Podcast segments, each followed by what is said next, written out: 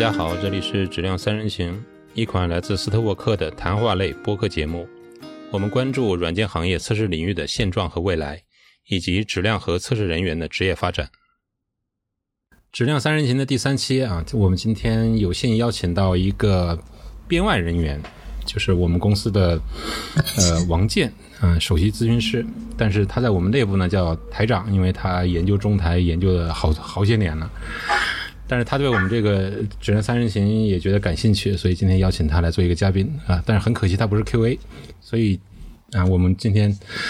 呃就从他开始吧。那王健先跟大家打个招呼吧。Hello，大家好，我叫王健，然后也是 s o w o s 的，我的角色是一名 Dev，所以今天我会以这个一个开发的视角啊，帮助大家这个一起问一些我们开发啊，或者呃这个比较关注的问题啊，针对测试这方面，呃，在测试方面算是个算是个半个小白吧，一般都是满屏不响，半屏咣当哈。呃，没有，我是半瓶都没到。好，今天聊什么呢？今天那个今天的主题是敏捷测试啊、在前两期我们聊完职业生涯之后啊，这期会聊一下敏捷测试，是因为我们发现最近几年敏捷测试好像又重新回到了呃这个行业的或者说这个社区的这个视野里面。那我们看到，就是最早从国外呃 Lisa 的那本书《敏捷测试》。呃，包括国内现在有不同的社区和个人都对敏捷测试有自己的一些定义啊。但是，呃，我们在七月份嗯、也写过一篇文章，就是 SolidWorks 洞见出呃出出版过一篇文章啊、叫《敏捷测试宣言》。嗯，我们对它也有一些呃自己的定义，所以今天我们想拿它来聊一聊。嗯，首先我想把这个问题先问给王健，你你你所理解的敏捷测试是是什么呀？其实我我其实虽然刚才说自己半瓶子，但是因为在 s o w o s 待太久了，所以我对敏捷非常的熟悉啊。但是作为一个非常有追求的，我听得上去啊，我非常有追求的这个开发，我对测试也非常的熟悉。但确实我对敏捷测试，今天我印象中应该是第一次听到啊，因为在行业里面，大家其实我觉得现在连敏捷都没有搞清楚，然后呢，所有东西都是敏捷的。那测试到底怎么跟敏捷挂钩？测试我们之前说的这些各种测试策略、测试的技术、自动化测试，那跟敏捷有什么关系？其实我是不知道啊。我今天就是带着这个视角来的，所以你要问我你对敏捷测试有什么理解，我没什么理解。反正我想问问大家啊、就给我普及一下，到底什么是敏捷的测试呢？还是说敏捷测试不是敏捷的测试，而就是一个专有的一个词，就叫敏捷测试呢？这是我的问题啊。他很很厉害的把问题又抛给我。我现在我现在有个问题那是你来干嘛来了？我来问问题啊，就是我代表这个这个 听众朋友们 challenge 你。我们先请啊刘然吧，给我们嗯、介绍一下他所认知的敏捷测试吧。毕竟在 SolidWorks 已经工作了这么多年，一直在测试测试的领域，好吧，刘然。嗯，OK，没问题。呃，其实敏捷测试也是我来了 ThoughtWorks 之后才接触到的，因为在之前我并没有非常系统的接触过敏捷开发和敏捷测试。然后来了 ThoughtWorks 之后，就开始系统的接触到敏捷开发，然后接着就是敏捷测试。那肯定说敏捷测试，首先肯定是说敏捷开发，因为从我学到的，包括我自己的工作经验来讲的话，敏捷测试的核心其实也是敏捷，并且它的实践的步骤是说我在敏捷开发中，一个测试人员应该去怎么做测试相关的工作。呃，如果一定要让我对敏捷测试下一个定义的话，那我觉得就是在敏捷开发中，测试人员应该如何去做相应的测试工作。那本身你是在敏捷开发流程中，然后你测试人员做相应的符合敏捷开发流程、符合敏捷概念或者思维的一些测试工作，那我认为这就是敏捷测试。其实，在 Wikipedia 还有很多国外的文章里面，其实对敏捷测试有它的一些定义方法，包括 Lisa 的那两本书里面，他也对敏捷测试有自己的一些定义。所以说，不管别人的定义是怎么样的，然后我觉得你可以有自己的认知，这就是我的认知。然后在国内最近几年也有，不管是朱老师，还是呃，这个云层他们有敏捷测试的这个培训，还是其实我也知道中国国内也有人在写敏捷测试书，其实他们都是带着他们自己对于敏捷开发过程中测试应该做什么工作来写的这个自己的实践认知系统化的一些见解。那其实你可以认为，如果敏捷开发本身它也是一个呃多元化的一个东西，比如 Sotos 有自己的敏捷开发，还有然后还有 Scrum。还有 Safe，还有其他人可能还有以前的什么这个呃 Crystal，我不知道有没有听过，就是水晶敏捷开发，还有这个 XP，那很多很多这种所谓的实践，包括思想，包括系统化的东西，都是逐步逐步的，包括最开始这个敏捷宣言产生之后，发展出来不同的人的理解，包括现在这个经济，其实你可以大家反过来思考这个问题，就是其实敏捷除了除了这么多的这种。不管是像 Scrum 这种商业产品的定义，C，Scrum 和 Safe 都其实是属于一种商业的产品。对于敏捷的系统来讲，还是以前的 XP 的这种开源的，还是说以前这种呃敏捷宣言开源的这种这种思实践思维来讲，我觉得都是他们的认知。那当我们 follow 一种敏捷实开发实践的时候，我们的测试工作怎么去应对这个相应的这种不同的敏捷实开发实践的时候？那我们也应该有自己的敏捷测试的这个实践以及系统化认知。所以说，我写敏捷测试的一篇文章，在特别是在洞见上，也是写的 ThoughtWorks 的敏捷开发。我也没去写一个所谓的 General 的敏捷测试，呃，敏捷开呃敏捷测试，而是写的专有的。因为我是就是在 ThoughtWorks 这个敏捷开发流程环境下做的一些相应的敏捷测试实践，所以说就比较怎么讲，就是比较特定化的一些敏捷。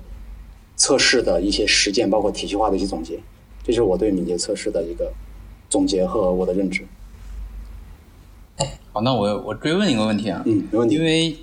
跟我的理解好像有一点点偏差，嗯，因为当我们提敏捷测试的时候，其实我第一个想到的是敏捷的去做测试，但是当刚才我听我听刘展的这段解释，好像是敏捷测试是说在敏捷的。这种整个一个研发的过程啊，然后体系里边如何的做测试，就感觉这是这个敏捷到底指的是我是在一个环境下如何做测试，还是我如何用一种方式去做测试呢？我觉得这个地方可能我的表述有一点让你误解，就是首先你在一个敏捷的开发流程下，在一个敏捷团队里面，然后你需要去适应这个团队和流程，这是第一步，那肯定。你做的一些敏捷实践，其实我非常强调在说一些敏捷实践，而且是一些敏捷测试实践。那这种敏捷实践可以用来开发，也可以用来做测试。所以说我当时强调的就是说，你需要用你相应的敏捷测试实践来应对这些敏捷开发流程，包括这些这些环境。所以说，其实你的测试本身需要带敏捷，不然你很难去适应这种开发流程。再追问一个问题哈，嗯，那如果我。不是在一个所谓的敏捷的开发的体系之下，比如就是更多，比如我们偏瀑布的这种类型下，那我还可以去做敏捷测试吗？那他他的做法跟我在一个敏捷的团队里或者一个体系里边有什么样的差异呢？呃，我觉得是可以的。这个其实我在很多地方分享的时候也问，也有很多人问过同样的问题。那我的我个人的认知是这样的，就是说，其实所有的敏捷。思维最后落地都是敏捷实践，不管是你的这个敏捷开发的那些敏捷宣言，还是 Scrum 还是 Safe，其实最后都要落地成敏捷实践。不管 Scrum 的这个 iteration，还是 Safe 的版本火车，还是 XP 的这个所谓的这个 TD，whatever 都是敏捷实践。那其实敏捷测试里面也是分很多敏捷实践的，不管是我们这个测试前左移、测试后移，还是说我们的 Desk Check、Kick Off。还有 should check whatever 这些所有的这些敏捷测试实践，那我们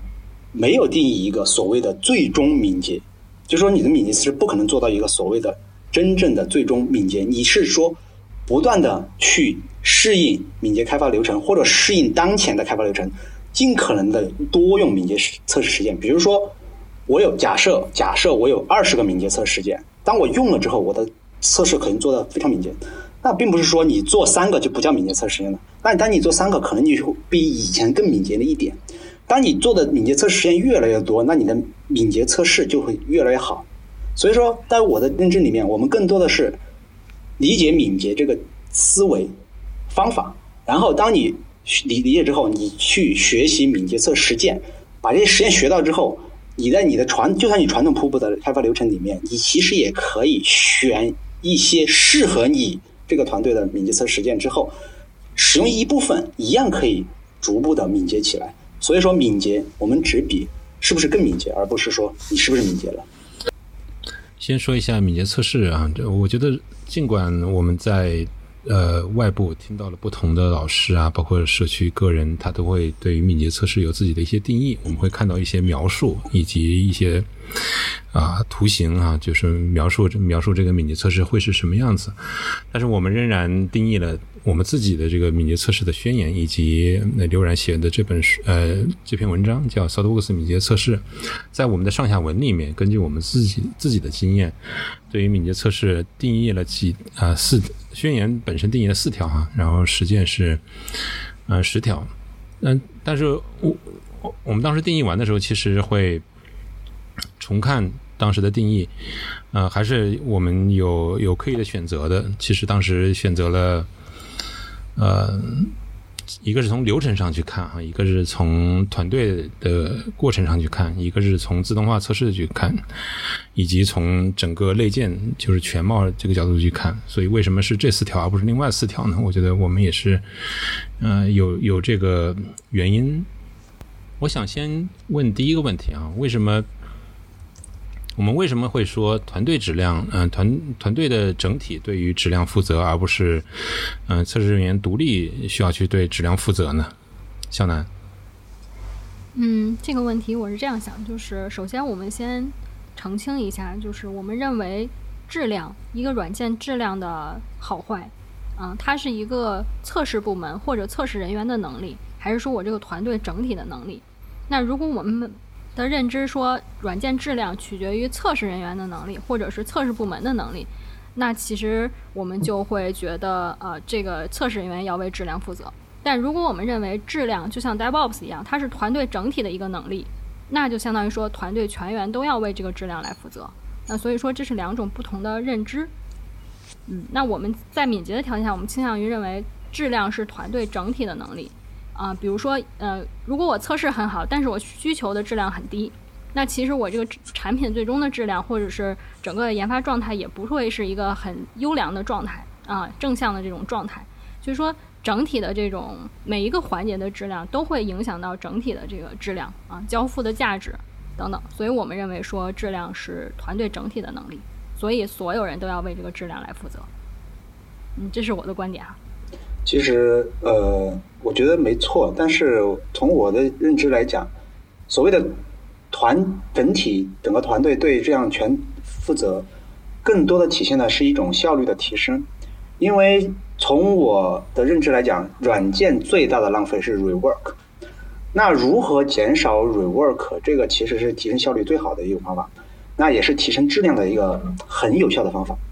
那从现在来讲，看起来。如果我们要减少 rework，更多的是说我们要减少所有的犯错。那这种犯错包括方方面面。那其实如果让每个人都对质量负责，就像丰田的这个精益里面他们的那个质量神一样，就是任何人都可以去修复你认为是错的地方，就是保证质量。那任何人，请注意是，你怎么让任何人都觉得他可以对质量负责呢？那就肯定要整体负责，因为。软件开发也是有流程的，但是有也是有步骤的阶段的。那在每个阶段里面都可能产生错误。一个错误一旦产生之后，到产软件开发完，再就会产生 rework。那这种 rework 我们怎么去减少？所以说，从我角度讲，整体负责质量更多的是，就更重要的是说，我们去减少 rework，提升软件的质量，以效率或者叫效能嘛，现在新的词叫效能，然后达到一个更好的这个收益。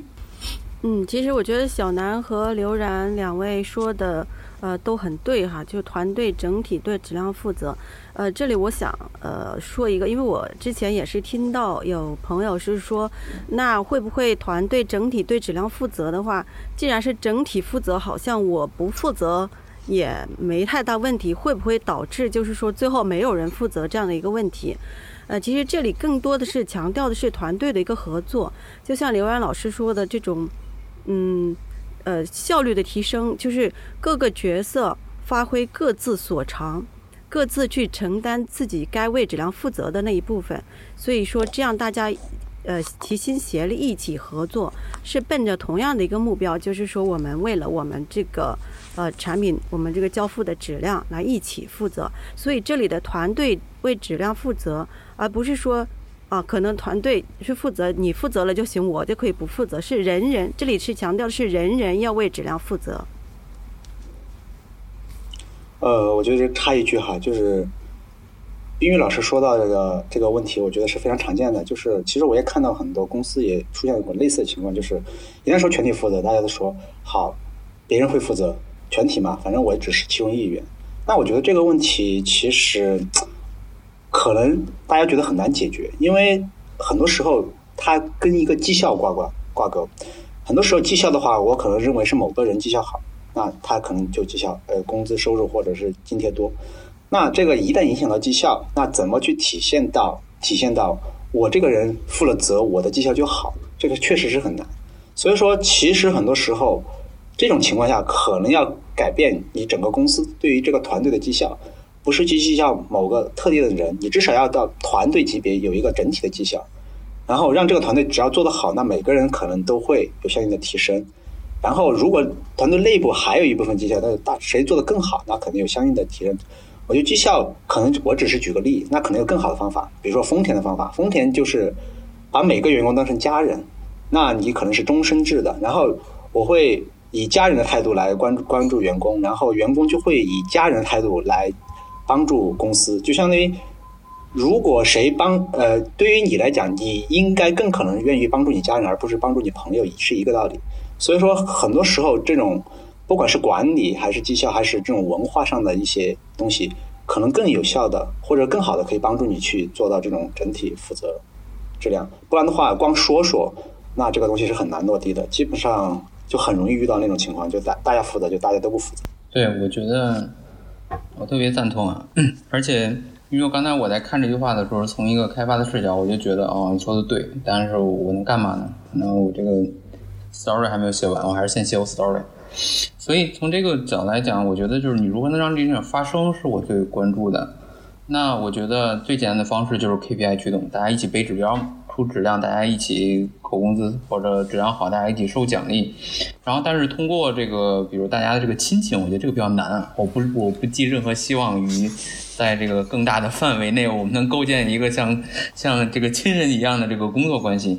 但是如果从 KPI 的角度来讲的话，其实也很难，就很容易大家一起背指标，最后就变成测试去背锅，就所有人会指责。你看，我们今年这个月扣了五十块钱，就因为你没测出一个 bug。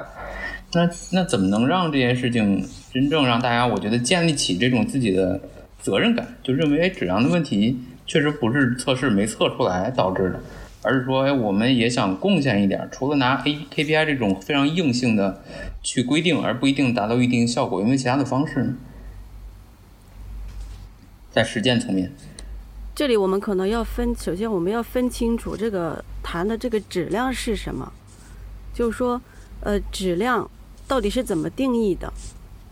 呃，我们通常会说，软件有它的外部的质量，或者叫使用的质量，就是在使用这个软件过程中，它的功能、它的性能、安全性等等这些可呃可见的这些质量。另外一个还有一个就是非常非常关键的这个代码的质量。呃，呃。就是我们如果是说我们的代码在不断的呃增加代码的过程中，代码质量不好的话，到后期这个开发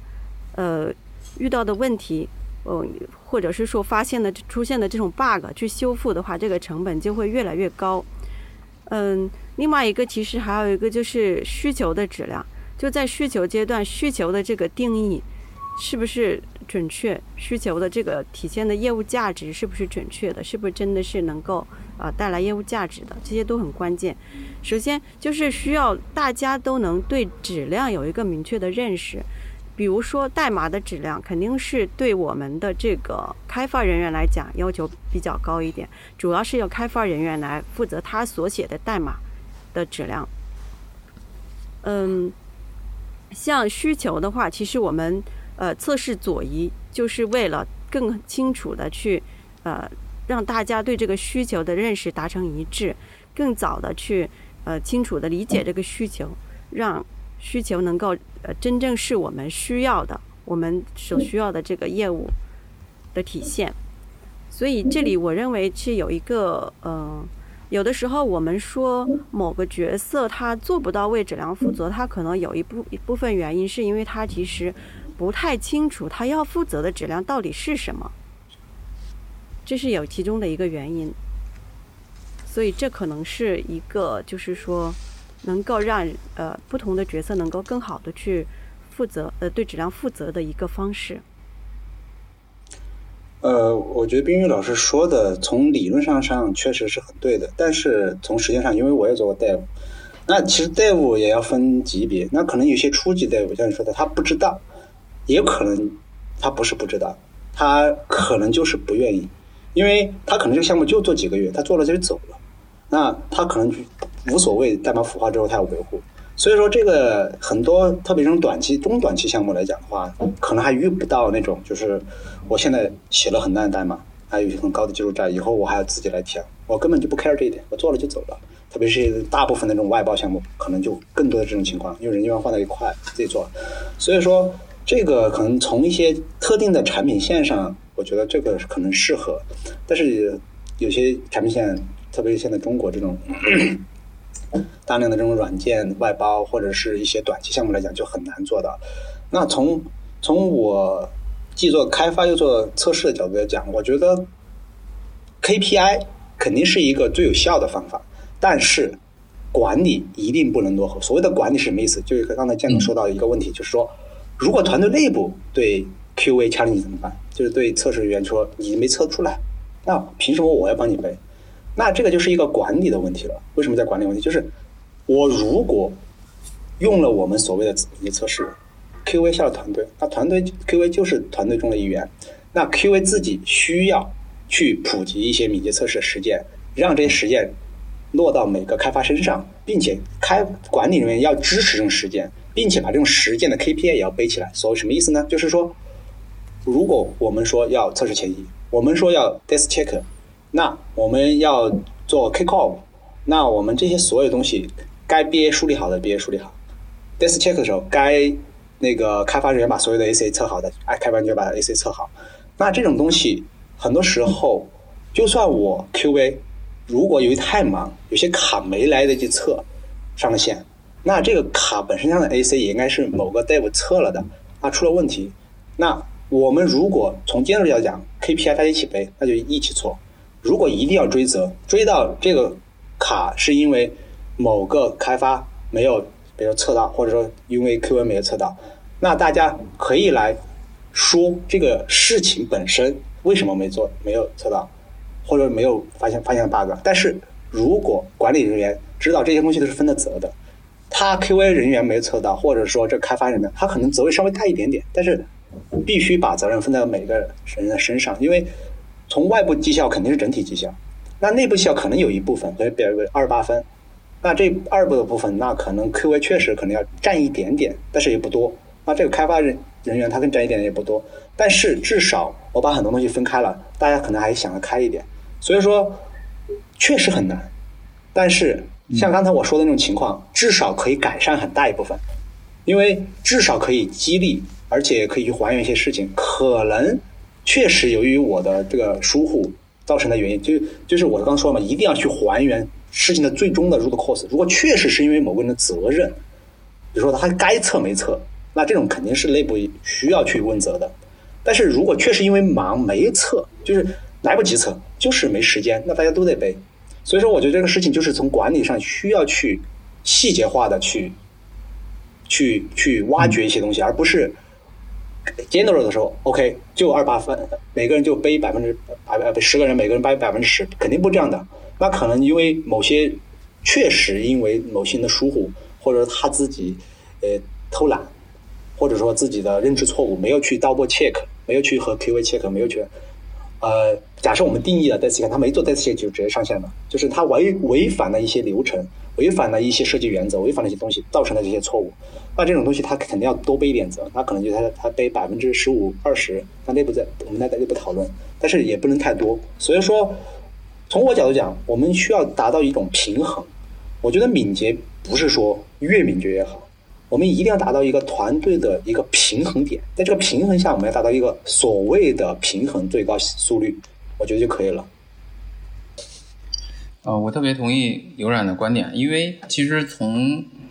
这条原则上来讲，我们没有任何人，我觉得没有疑义。我们都是觉得应该建团队都应该对这个质量负责。但其实我更关注的是怎么让这件事情真正发生。因为这我们发现大家口号喊的太多了，但是真正能做到的很少。然后，嗯，敏捷这件事情就包括刚才我们说让整个团队去负责。在我们，因为我现在也在帮我们很多的客户，也在帮着做整个这方面的改进。我们发现很难做到。因为你没有一个制度去支撑它，这个在 SoftWorks 呃的上下文下，其实我们觉得这件事情天然每个人应该有 ownership，大家应该对这个质量负责，我们都应该是敏捷是我们刻在我们的基因里的。但是当我们达到一定的规模，或者当我们像客户那样的一样规模的话，你没法保证这件事情发生，因为每个人都有自己的角色，都有自己的工作，所以在在行业里边，虽然大家有一句话，这句话非常的不敏捷。但是我觉得，就像刚才刘冉说的，可能它是一种平衡，通过这样的方式来让我们能做到一部分敏捷。那这句话什么呢？就是我们需要为了保证这件事情发生，我们需要建立一个制度。那这个制度我们需要把它建立在流程上，而流程上最终要落在系统上。这就是为什么那么多的企业都在建自己的研发效能测试平台。那这种方式非常的不敏捷，就像我刚才说的。但是其实它就是想。通过一种制度、一种流程、一种管理，让这件事情真正发生，让这个事情本身变得敏捷起来。所以我是觉得，在这方面，嗯嗯，还是有很多的工作可以可以去做，而且有很多困难也可以去，也需要去克服。因为毕竟这件事情说起来简单，让真正做到太难。我觉得聊得不错。刚才你们，尤其是刘然和王健聊到了，就是呃，当具体谈。如何做到全员为质量负责的时候，我觉得有很多很细致的一些指导性的动作是可以采取的。但是我听到的更多的是开发人员和测试人员啊，如何去做？比如说我在开发人员，他有没有跳过自检自检阶段就直接上线了？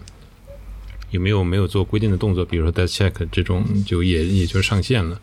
可能会产生这种问题。但是如我们如何去规避其他的人员在？他该为质量负责的时候，却没有负责的动作呢？比如说刚才冰玉提到的啊，其实业务人员他是应该为他的需求分析那部分的质量去负责的。这部分我们如何去规避他可能会犯的一些错误呢？嗯，我来说说自己的看法啊，就是关于需求这一块儿，我们可能需要设置一定的门禁。就比如说像刚才刘然老师提到的，说一个卡没有经过测试就上线了，然后这个事情。呃，在在我的认知里，这个事情是不允许的。就它可以不经过 QA 测，但它一定要是经过测试才能上线的，不可能发生说，啊，我因为时间紧没测就直接上线了。我觉得这个是不允许的啊。那相相比相比较来说，对于需求也是一样的，就是我们需要限制这个需求流入到 indev 的这个状态的这个怎么说呢？就是门禁。我们什么样的需求能接受进入研发，什么样的需求要打回去重新做。那打回去的原因是什么？需求产生了多少这种 rework 的工作？这些都是我们需要考虑的，就是建立一个门禁这样的机制，去帮助需求人员、业务人员，啊，他要建立这个意识，就是我提出的需求一定是要 make sense 的，一定是要可以进入 in dev 状态的，啊，我觉得这个可能是一个方式。嗯，呃，我觉得。小安老师说的这个我非常赞同，但是我再补充一下，就是怎么来确认我这个需求是可以 in dev 的？一般来讲，在敏捷开发团队里面，要确认一个需求是不是 in dev，我看到的比较好的实践是肯定是所谓的就是测试前移。什么叫测试前移呢？就是测试人员前移到业务分析和业务人员一起把一些东西分析清楚。有可能是业务人员先把这东西写好，那测试人员去 review，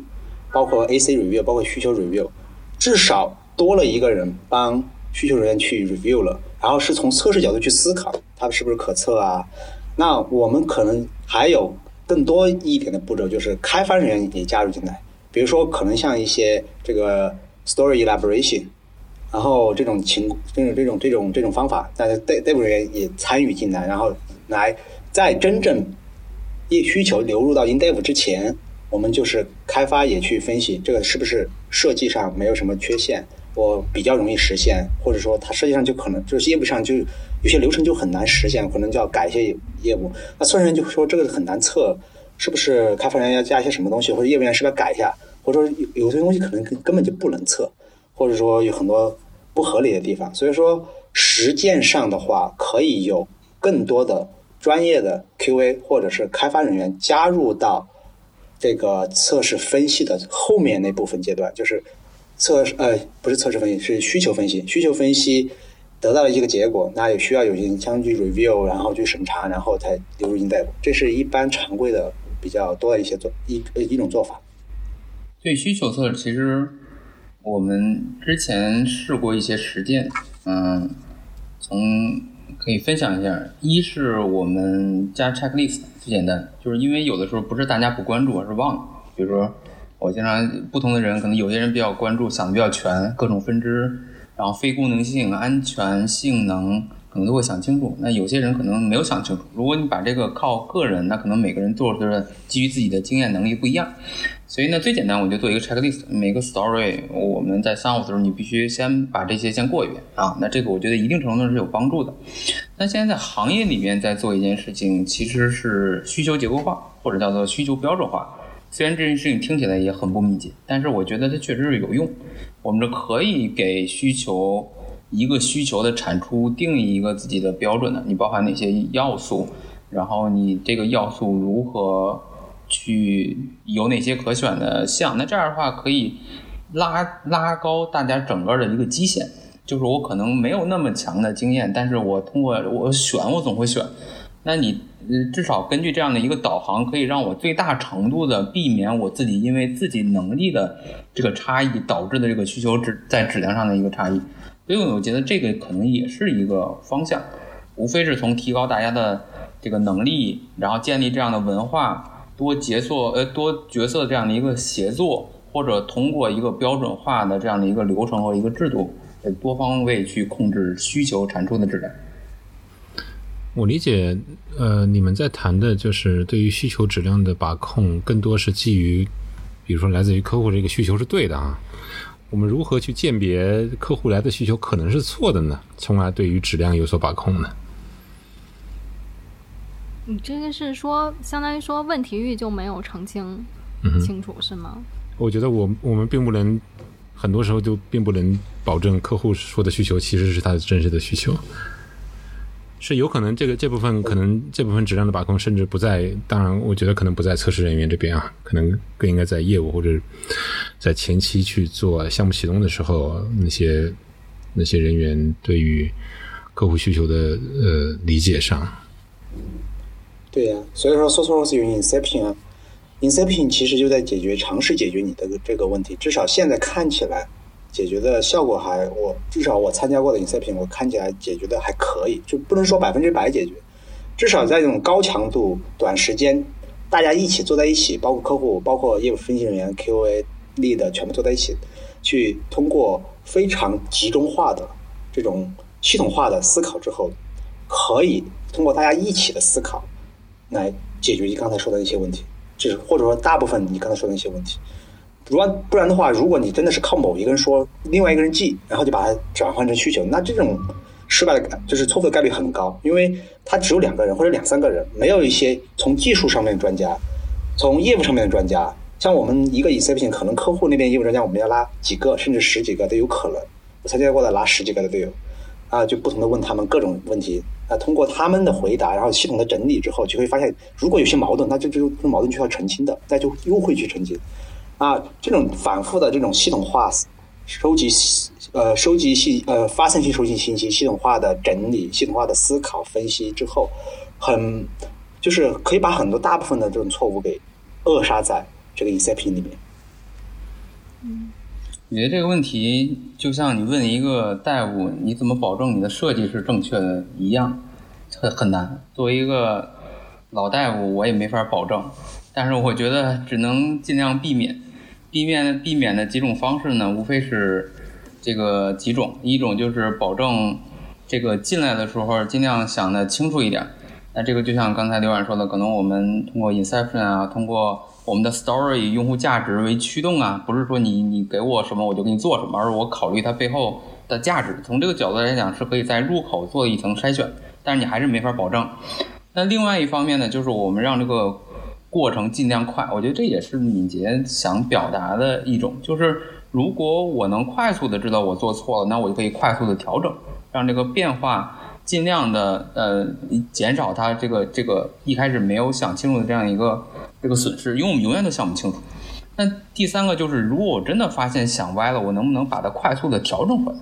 那我觉得这个其实不光是测试了，我觉得它是整个敏捷我们想达到的那样的一个效果。那其实你再往再往后就是精益了，对吧？那就是我我根本就不知道什么是正确的，所以我用更快的方式去验证，我更快的方式去调整，更快的希望能找到这样对正确的这么一个一个答案。所以我觉得这个应该是相通的。好好，呃，关于。团队整体为质量负责这一点，我们咱们先聊到这儿哈。第二个，我想抛出来聊的一个话题是关于自动化测试啊。至少在我的印象里面，自动化测试是敏捷测试非常不可或缺的一部分。但是我的问题在于，啊，有几个小问题。第一个问题是，如果没有自动化测试，我们还算敏捷测试吗？我觉得这个问题就像没有 TDD，我们还是在做敏捷吗？敏捷开发吗？我觉得是一样的。其实我一开始有一个问题没问，就是。我认为，因为敏捷测试我不了解，但是敏捷我其实还是相对了解。我们一直在说敏捷其实是一种价值观，敏捷的没有敏捷开发方法，敏捷只有一个价值观，就是敏捷线源那几句，对吧？什么 over 什么，我看我们也有。那这个价值观，我们所谓的这些实践，无非是敏捷的轻量级的方法，然后以及轻量级方法里边的一些套路。那这些套路之所以我们它能背上敏捷的光环，就是因为它遵循了这样的一个敏捷通用的。价值观，所以我们一直在讲，我们很难通过一个团队他是怎么做的来定义他是不是敏捷的，一定要看待他的这个价值观里面是不是匹配敏捷的这样一个一个一个想法和方向。那把这个问题平移到敏捷测试，那我如果给答案，我虽然不了解敏捷测试，但我觉得应该肯定。答案是否定的，因为你没法通过一个测试的方法，比如我是不是用自动化测试，我见到太多团队用了自动化测试，但是你发现并没有什么用，它这个效果无非增加了很多的负担和成本，然后浪费了大家的很多的精力，但是没有达到预期的效果，所以我觉得是不是抛砖引玉啊？因为确实这个领域不是专家，是不是同样的一个想法呢？就是。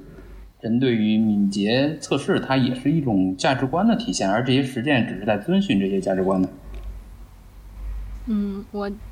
补充一点，就是首先我特别同意建总刚才说的，就是我们是不是在做敏捷测试，应该是看我们有没有遵循这个敏捷的价值观，而不是看我们用了什么实践，我们引入了哪些测试方法和测试工具。那这个是我想说的。另外还想说的一点就是，之所以敏捷测试会比较强调。自动化测试是因为我们要强调把呃有限的人力用在这个更能发挥主观能动性的一些啊探索性的测试上面去，所以我们需要引入自动化测试。但是呢，我在引入自动化测试的时机也是很重要的。就有些阶段，比如我在这个产品的零到一阶段，它可能刚刚刚设计，变动很大，或者是界面变动会很大，然后很多不确定的事情，在这个阶段引入自动化测试其实是。呃，不是很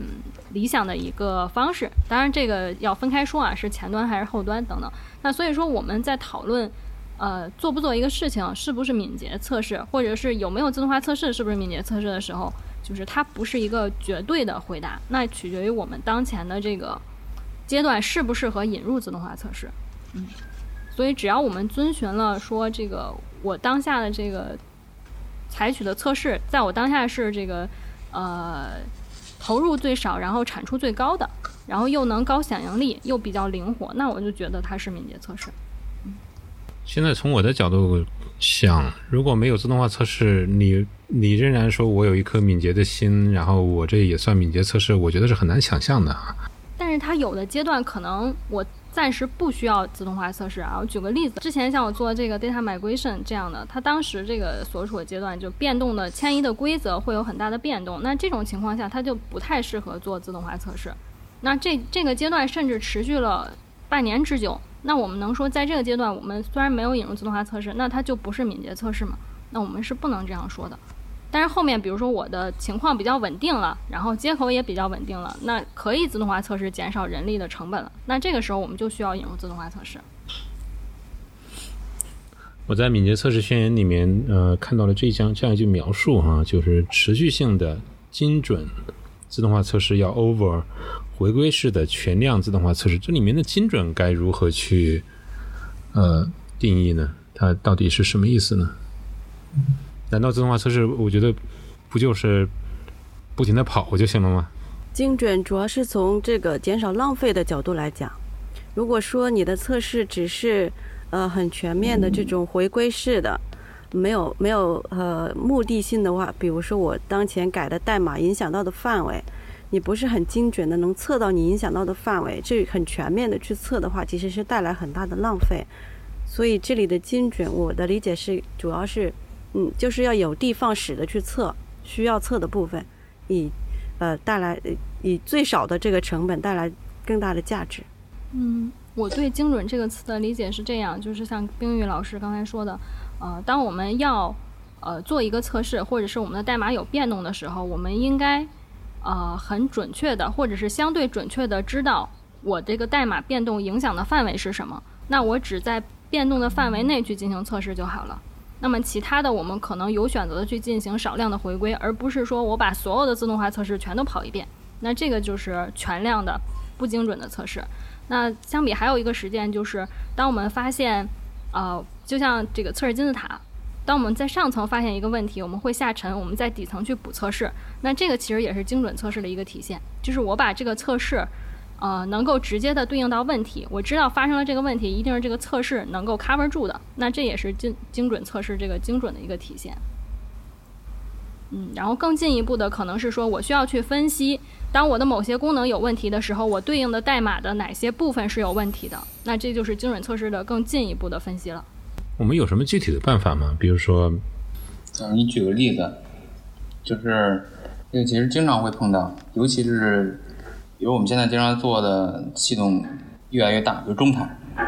你可以理解，我们假如是一个大的互联网公司，我们每一个服务都被十几个、二十几个前台应用和几百个、上千个其他的服务调用。那理论上，如果我改了一个接口啊。那我需要做多少回归测试？不是我不应该做，是我完全做不了，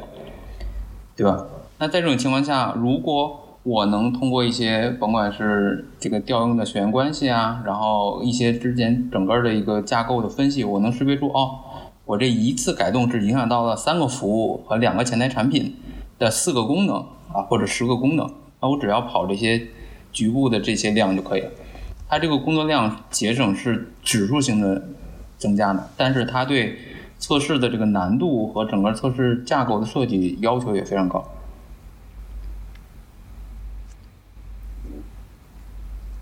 但是还想，现在很多的是在做对外的开放平台，那你这个基本就没法做全量的测试，你不知道有谁在用，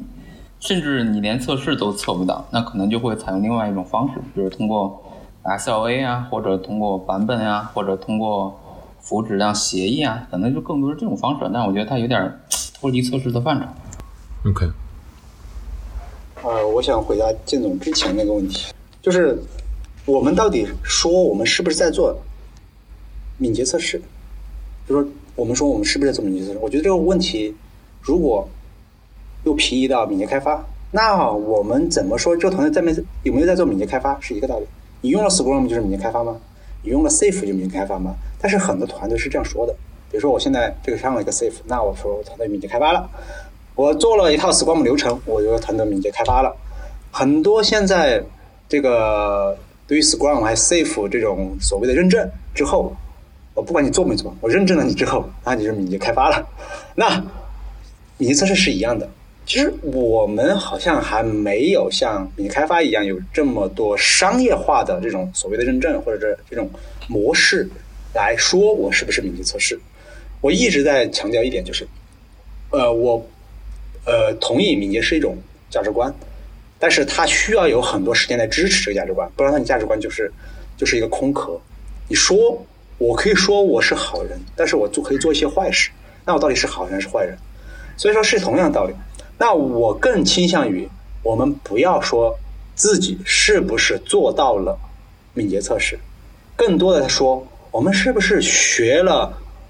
敏捷的这个价值观之后，然后应用到测试领域。那应用到测试领域，那我们就敏捷测试价值观，那就是这四条。那这四条我们是不是都认可？认可之后，我们是不是学了相应的敏捷测试实践？如果学了，那我们发现哪些能用，我们就用起来。那我们就在逐渐的。做敏捷测试相关的工作，那我们就逐渐的敏捷起来，我们的测试也逐渐敏捷起来。我更愿意用这种方式来评价我们团队是不是，或者说有没有在做做敏捷测试，而不是下一个定义你在做还是没做。OK，嗯，最后一个问题啊，今天时间的确够久了。最后一个问题，敏捷测试是可以度量的吗？在你们看来？我觉得度量的话。度量的话，可能要小兰难，因为小梁小兰最近就在写相关的质量度量啊，或者流程度量，所以我觉得他那个观点是比较好的，就是从过程，然后到最终结果，然后从定性到定量的。其实我反正我的观点是可以度量的，但是我觉得小兰应该会说的比我更好。刘老师太谦虚了啊，嗯，首先我觉得可以度量，就是质量是可以度量的。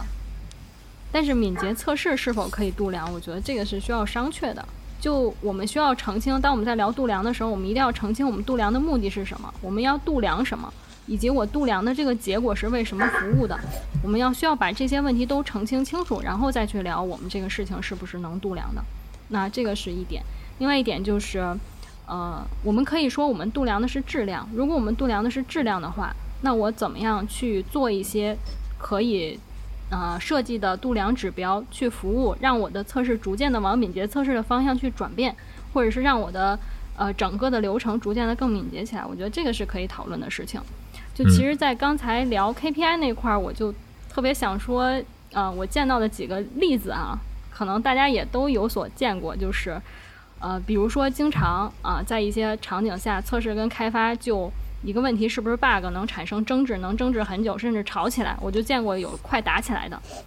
追其原因就是什么？就是对于测试来讲，bug 是它的绩效的正向的指标；但是对于开发来讲，bug 是它绩效的负向指标。那么这个是我见过的一种情况。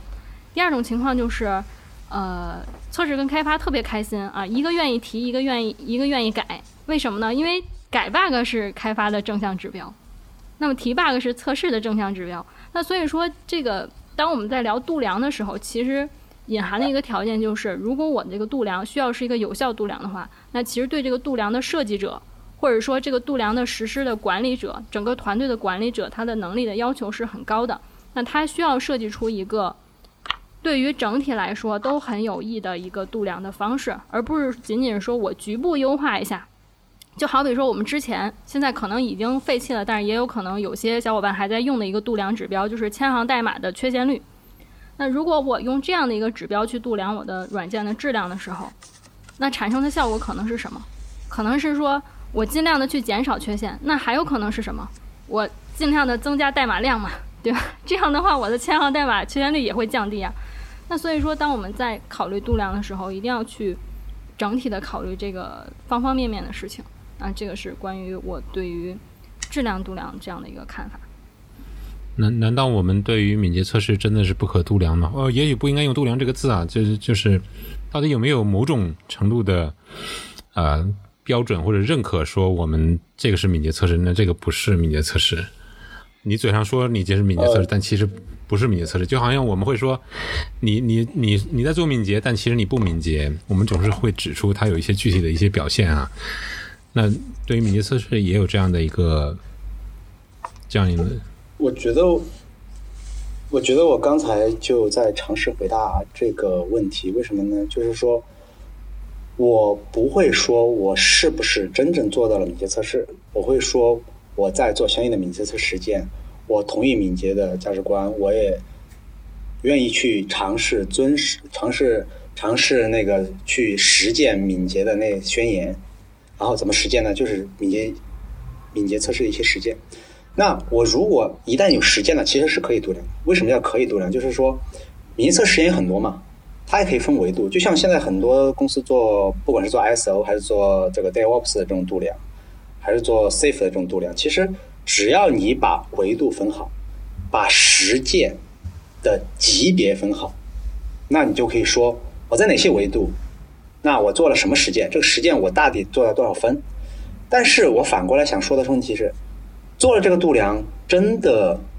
就好吗？可能有些公司它就是为了度量而度量，那当然这个我觉得是可以做的。而且我们公司好像有一份我们自己 QA A 的一些就是内部组织总结的一个关于敏捷测试的一个 high level 的度量，就定性相关的一些度量的一个指标。但是并不是每个公团队在用，因为只有你需要度量的时候，你才需要用。其实更多的时候，我觉得如果你度量。然后下面的人为了应付度量而做一些假的数据，其实本质上你可能是度量不了的，因为你度量什么就能得到什么。那更多的是我可能去引导大家真正去完成一些实践，但是稍微度量一下呢，比如说你做没做，那这个可以，但是你可能做做这这个东西做到一分、两分、三分，如果你再去度量的话，可能就会得到一些意想不到的结果。意想不到就是，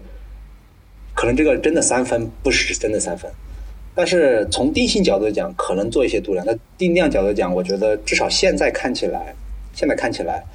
不是不可以，可以做，但是正确性很难去得到一个保证。呃，关于敏捷测试，呃，是这样的哈，就是像呃刘冉刚才说的，我们是有有很多实践，根据这些实践是可以度量的。然后之前其实呃，我们就刘冉刚才说的这个这个呃。度量这样的一个成熟度的一个模型，其实我们是有的，就是，嗯，根据敏捷实践分成几个维度，然后对这些维度呢，对你所在的项目去进行一个评估。但是这个它的度量也好，评估也好，它的目的不是作为绩效的一个部分，而是主要是用来，嗯。就是团队用来呃，就评估完了，看哪些可以改进的地方，用来为团队去指导他做持续改进服务的。呃，这个我是也是在呃有几个项目上做过这样的一个一个评估。我们其实叫它测试成熟度的评估，主要就是有些团队可能是在这个嗯项目中遇到了一些。困难，比如说我现在可能比较困惑，我不知道我哪块做得好，哪块还需要改进。那这个时候做这样一个评估呢，就是可以帮助他去看哪些维度是需要有改进的空间，是可以有改进的空间的。然后这个评估的这样的一些呃这个评分的标准呢，其实也是可以根据你自己的项目的特点和团队的一些特点去自己定制化一些这样的具体的细则，就是说。呃，当然了，大的几个实践的维度是呃基本上固定的，但是每一个细节是可以自己去制定的。比如说满分是五分，那可能我们项目说，我目前我的一个目标分是我在这一个细节这一个点上面，我可能我的目标分是三分，但是我当前只能做到一分。那我下一个阶段的改进目标就是说，我要把它先提到两分，然后再提到三分，这样的一个一个去帮助团队做改进的这样的一个实践。从这方面角度来讲是可以的，但是我也是特别呃不同意说把度量就当做一种考核，然后团队呢就为了这个度量而去呃从各个方面各个维度去为了匹配这个度量达到这个分数而去而去做一些工作，这样是不合适的，不能为了度量而度量。对，首先我提一下我的想法，我不觉得成熟度是一种度量，其实这个刚才冰玉也提到了。因为成熟度，就像刚才说的，可能我们不同的项目不一样。就比如，如果我们认为自动化测试是好的，但是有些场景下就很难做自动化测试，或者它可能成本和收益比非常低。所以这也是为什么我们现在在提流畅度，不再想提成熟度。但是成熟度，它是我同意冰的观点，它是一种帮助我们识别现状和设定改进策略的一个方式。而回到度量呢，我觉得度量，我认为度量是有价价值的，而且是必要的。如果没有度量，你就没有一个驱动力，就也没有保，没有没有办法保证大家向这个方向去努力。我还是觉得靠个人的、靠文化这个不太靠谱。那到底怎么去度量呢？其实我刚才在想，度量其实也是一种测试。就如果我们把我们的研发过程以想象成是一个一个过程的话，那其实度量就是在验证我们这个。这个好坏，那我们经常讲测试的时候有两种测试方式，一种是我测你的价值，我就说白了就是功能测试，或者是用户的最终的从用户使用的效果去做测试。另外一侧就是我就测你的实现，也就是你比如我们说的更低 level 的，我测你的过程是不是按照我们预期的方式去做的，对吧？你的分层、你的这个代码架构、你的这个代码之间的。那我们我认为从我自己来讲，我们应该还是回到最终的价值层面。所以我认为，如果让我去设定一个敏捷测试的 KPI，跟我去设定一个测试的 KPI 的验收条件是一模一样的。因为我认为敏捷测试它只是一种手段，能让我更好的达到这个目标，它不应该是我的目标本身。所以我不会去测你做的敏捷做的好不好。如果我们认为敏捷测试真的有价值，就应该通过最终体现在无论你的质量、你的交付速度。还是在其他层面，你的这个需这个这个实现的这个偏离度，应该能体现在这些真正对于业务直接能影响的价值上。所以这个是我对度量的一些想法。所以建总的意思，我尝试理解一下，就是敏捷本身是只是一个方法，一个实践，其实没必要去说度量它好坏。你可以帮助改进，但是没必要度量好坏。其实通过最终的。就是软件质量本身来度量你的敏捷测试做的好不好，但是前提就是我们现在都没办法说你是不是做了敏捷测试，所以说我觉得这个上面，首先我同意你度量的是质量，然后说来反过来推你的流程好不好，我说流程是不是可以提升你的这个质量，那这个时候就很难去说度量敏捷测试本身。那当然，我也我也我也同意，刚才我的观点也是。很难度量，但是可以度量。但是一旦度量之后的结果，如果为了改进，我觉得是 OK 的。哎，可能度量这个词不对哈，就是帮助你改进，得到了一些过程信息。那这个是叫过程信息。那如果按照建总的描述，我的理解，我尝试理解的意思就是说，我只是度量最终的结果，然后这个结果本身它的价值才是真正我们要去追求的。那就跟我如何度量一个架构好坏，其实无非你架构好坏怎么体现，还是体现在你最终软件的这个质量或者响应的速度，或者你对需求的灵活的支撑上。所以说，我们其实就没有必要去度节度量敏捷测试本身了。就是我觉得你说啊，我觉得敏捷测试它可以通过成熟度去不断的改进，而这个改进的目标一定是贴近业务的，否则我们很难说清楚。这个价值就跟我们说，一个团队你发现他每天站会，每天 kick off 写也写 TET UT 的覆盖率是百分之百，然后所有人都在 pair，但是你发现其实他可能只是形而已，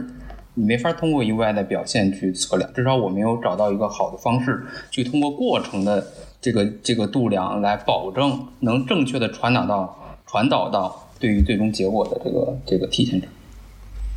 嗯。这个会引发我一系列思考，我会尝试思考一下，因为我对度量这一块儿的，特别是敏捷敏敏捷测试度量这一块，我的平时做的也不是特别多，因为我更关注怎么把实践做的越来越好，因为我觉得只要做的越来越好了，就能达到一个好的结果。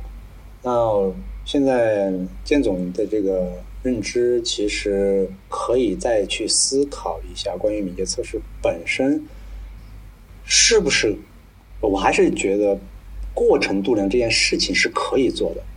然后还是可以体现一些价值，可能确实没有你去度量最终价值那么好，但是就像我说的，我还是可以说我的敏捷测试做了哪些实践，然后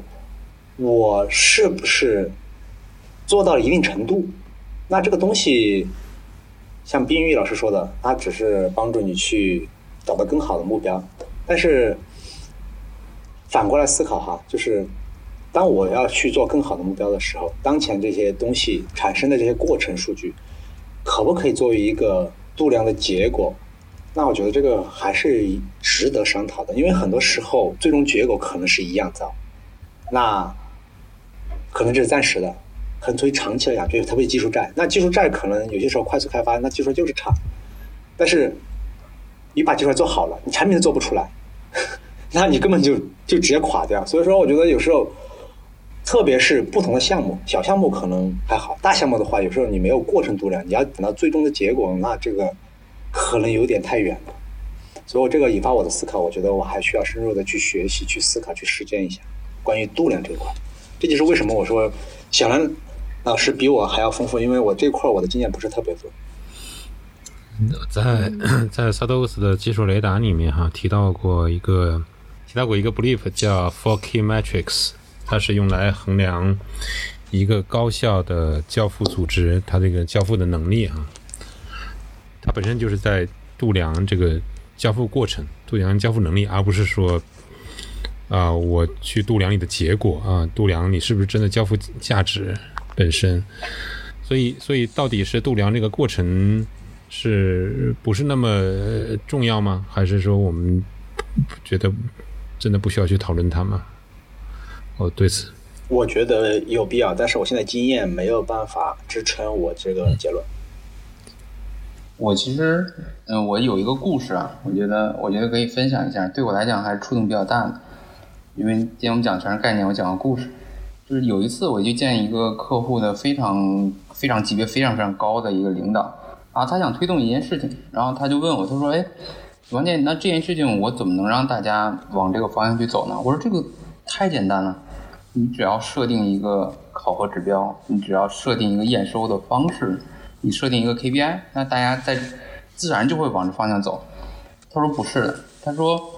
我我原来特别喜欢去通过这种方式驱动大家前进，但我发现每当我设定一个指标，大家总是能达到这个这个指标，但不是按照我想要他做的方式，所以。最终他会发现，而而且这样会让大家反而会绕非常远的一个路才能达到。所以他说，随着我这个经验越就是经历越来越多，我越来越谨慎的来设定这个指标了。直直到我真正想清楚我到底要的是什么，我才会清才会把这个指标。建立出来，然后牵引大家去往这个方向去做。那这也是为什么我我觉得这个对我触动特别大，因为原来我想的非常简单，我觉得这很简单，在很多企业只要设个 KPI，大家自然就会往那方向走。但确实是，我觉得他们这个 level 的人他已经跨越了这这一道坎，现在他已经开始谨慎的使用这种能力，因为他知道这种能力如果用不好，他对整个团队的副作用比正作用还要大。啊，这是我在这一点上分享的一个小故事。我觉得这点。我非常同意，为什么呢？因为其实我刚才一直表述观点，就是我现在都没有经验去让我把这个过程度量做得非常好。因为我虽然做十几年，但是我发现，其实只要你专心做事，事情一定会越来越好。而且你做选的是好的方法，但是你一定要设定一个度量目标，那这个事情就像你说的，会变成一个有可能是一个坏味道。所以说，我很少去设定目标，但是，但是我又尝试在。思考这些问题，所以到现在为止，我都没有一个非常好的方法来度量过程，以及给过程一个目标去做。那最终质量的这个肯定是毋庸置疑的，是 OK 的，就像 KPI 一样，哦，不是 KPI，OKR 一样，那就 K result。那我不关心你的 pass 是什么，但是过程真的很难，确实很难。就是质量是我们的目标，然后过程这个实践过程呢，其实是。帮助我们更好去、更好的去达到这个目标的一个一个过程，所以呃，其对这个实践过程的一个，哎，我还是不喜欢用“度量”这个词的一个评估来指导我们改进，这个是很重要的。所以的确这块就是说，如果把它定义说你这个实践必须得做成什么样这样的一个目标的话，可能会适得其反。但是，但是我也很纠结，我觉得一定要有一个，为什么呢？就相当于我修一座桥。或者是说，我造一辆车，那的过程中，我每一个零部件一定要足够好。那这个零部件的足够好是一个过程呢，还是一个结果？或者说我的流水线一定要怎么怎么样？因为我觉得小的项目，特别是软件，大家都嘲讽自己是手工作坊。但是真正当你达到一定程度，你开发一个操作系统，你开发一个 JVM，开发一个浏览器，几百人、几千人甚至几万人在做的时候，这个过程是非常重要的，而不是真正的等结果。所以我觉得还是要看情况。因为现在我虽然开发过 JVM，但是我只是其中很小的一员。当年，那现在我可能更多的是做一些，不管是交付咨询，但是真的做到像操作系统这种级别的。不管是 Windows 的 Linux，还没有这种机会。那当这种机会的时候，我的理论里面说，我觉得一定要有过程度量的。但是至少现在我的经验还达不到。所以一般我们这种情况下都是对最终价值进行度量，但是对于过程进行趋势分析。这就是为什么我们原来做测试不会测测试覆盖率，我们只看你的测试覆盖率是在往下还是在往上。那是不是这也是一种思路呢？就是我最终验证的就是你的业务指标，因为这个是我所有工作，无论是开发还是测试还是需求，最终一起想达到，也符合团队一起共同目标的这样一个原则。但是对于过程，我只看你做了什么，你是不是在往正确的方式去做？那这个趋势是不是好的？那这样是不是一种更好的方式来去综合呢？我又没。但是我觉得你现在说的就是现在大家常规做的方法，嗯，就是中小型项目。那像这种超大型项目，我不知道有多少人真正参与过这样 Windows、Linux 这种类合集开发，或者操作系统去开发，或者这种代码行几千万或上亿行的那种代码开发。我觉得到了一定规模之后，真的是很难想象。但是我还是从从我所学的知识，包括经验来讲，过程。呃，度量这个词，我觉得有待有待商榷。但是过程里面的一些数据，比如说我分阶段性的东西，是非常有必要的。但是现在我还没有足够的经验去证明这一点。嗯刚才建总讲了个故事啊，我也想讲一个故事啊，就是跟我们今刚才讨论的话题比较相关啊。嗯，刚才主要。有什么讨论出我们要度量敏捷测试就是这个问题？就我们现在做的，我怎么知道它是敏捷测试呢？就之前有一个客户啊，就是近期沟通的一个客户，然后他的行业比较特殊，他的行业对缺陷的容忍率比较低，然后他们的上线频率也很频繁，基本上是一周上线两次这样的频率。但尽管他们采取的是一个类似小瀑布这样的一个流程模式，但其实它就是天然敏捷的，他做什么事情都是。呃，需要去衡量这个投入产出比的，那它的这个整个的这个管理的流水线也是比较顺畅的，就像刚才讲说顺畅度比较高的。那像这种情况，它哪怕没有引入一些我们所谓的敏捷测试的实践，那其实它的这个过程整个也是很敏捷的。所以我们，嗯，可能需要避免陷入一个误区，就是我是敏捷测试，你不是敏捷测试，或者是我是敏捷的，你不是敏捷的，这样是好的，那样是不好的。我觉得需要避免这样的误区，而是说，因为一个组织它采取一个什么样的实践，采取什么样的实践组合，什么样的方式，甚至什么样的度量指标，都是有它的这个组织上下文的。所以说，只要它在它当前的这个组织上下文中，呃，像这样说的，有最好的这种就是，呃，业务产出，看看结果嘛，业务目标嘛，看价值嘛，那那就足够了。那我们就说它是适宜的。那我们不要说它不是敏捷测试，它的实践是不好的。那避免这样的误区。好，谢谢大家回答我这个愚蠢的问题。然后今天时间也差不多了哈，我们先后聊了三方面的问题，主题是敏捷测试，然后聊了团队整体为质量负责，以及到底到底这意味着什么哈。冰玉给我们介绍了具体的质量的内涵，以及不同的角色如何去呃为质量负责。第二个方面是聊到了自动化测试如何做更精准的自动化测试。那第三个就是。如何去度量你做的是敏捷测试还不是敏捷测试啊？被证明这是一个伪问题。呃，我想我想做一个小结吧，这样的这样这样一次讨论，因为我们基本上是把所有的讨论全都 focus 在敏捷测试测试这四个字上哈，但是我们可能不要忘记，敏捷测试它终究是敏捷交付或者说敏捷开发的呃整个大的生态当中的一部分。它虽然有我们。嗯，测试的这个视角有 QA 的这个上下文，以及这个独立的角色在里面去，呃，做做相关的工作，但是它离不开啊，仍然那句话，团队为整体质量负责。测试有测试的上下文，然后开发有开发的上下文。只有在这个过程中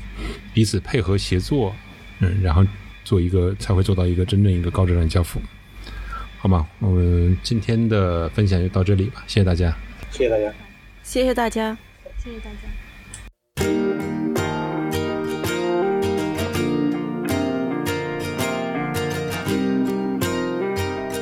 谢谢收听《质量三人行》，这是一款来自斯特沃克的播客节目。我们关注软件行业测试领域的现状和未来，质量和测试人员的职业发展。你可以在网易云音乐、喜马拉雅、蜻蜓 FM 以及泛用型播客客户端搜索“质量三人行”，订阅收听到我们的节目。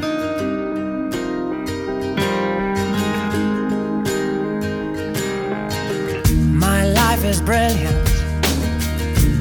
love is pure. I saw an angel, of that I'm sure. She smiled at me on the subway. She was with another man, but I won't lose no sleep on that, cause I've got a plan.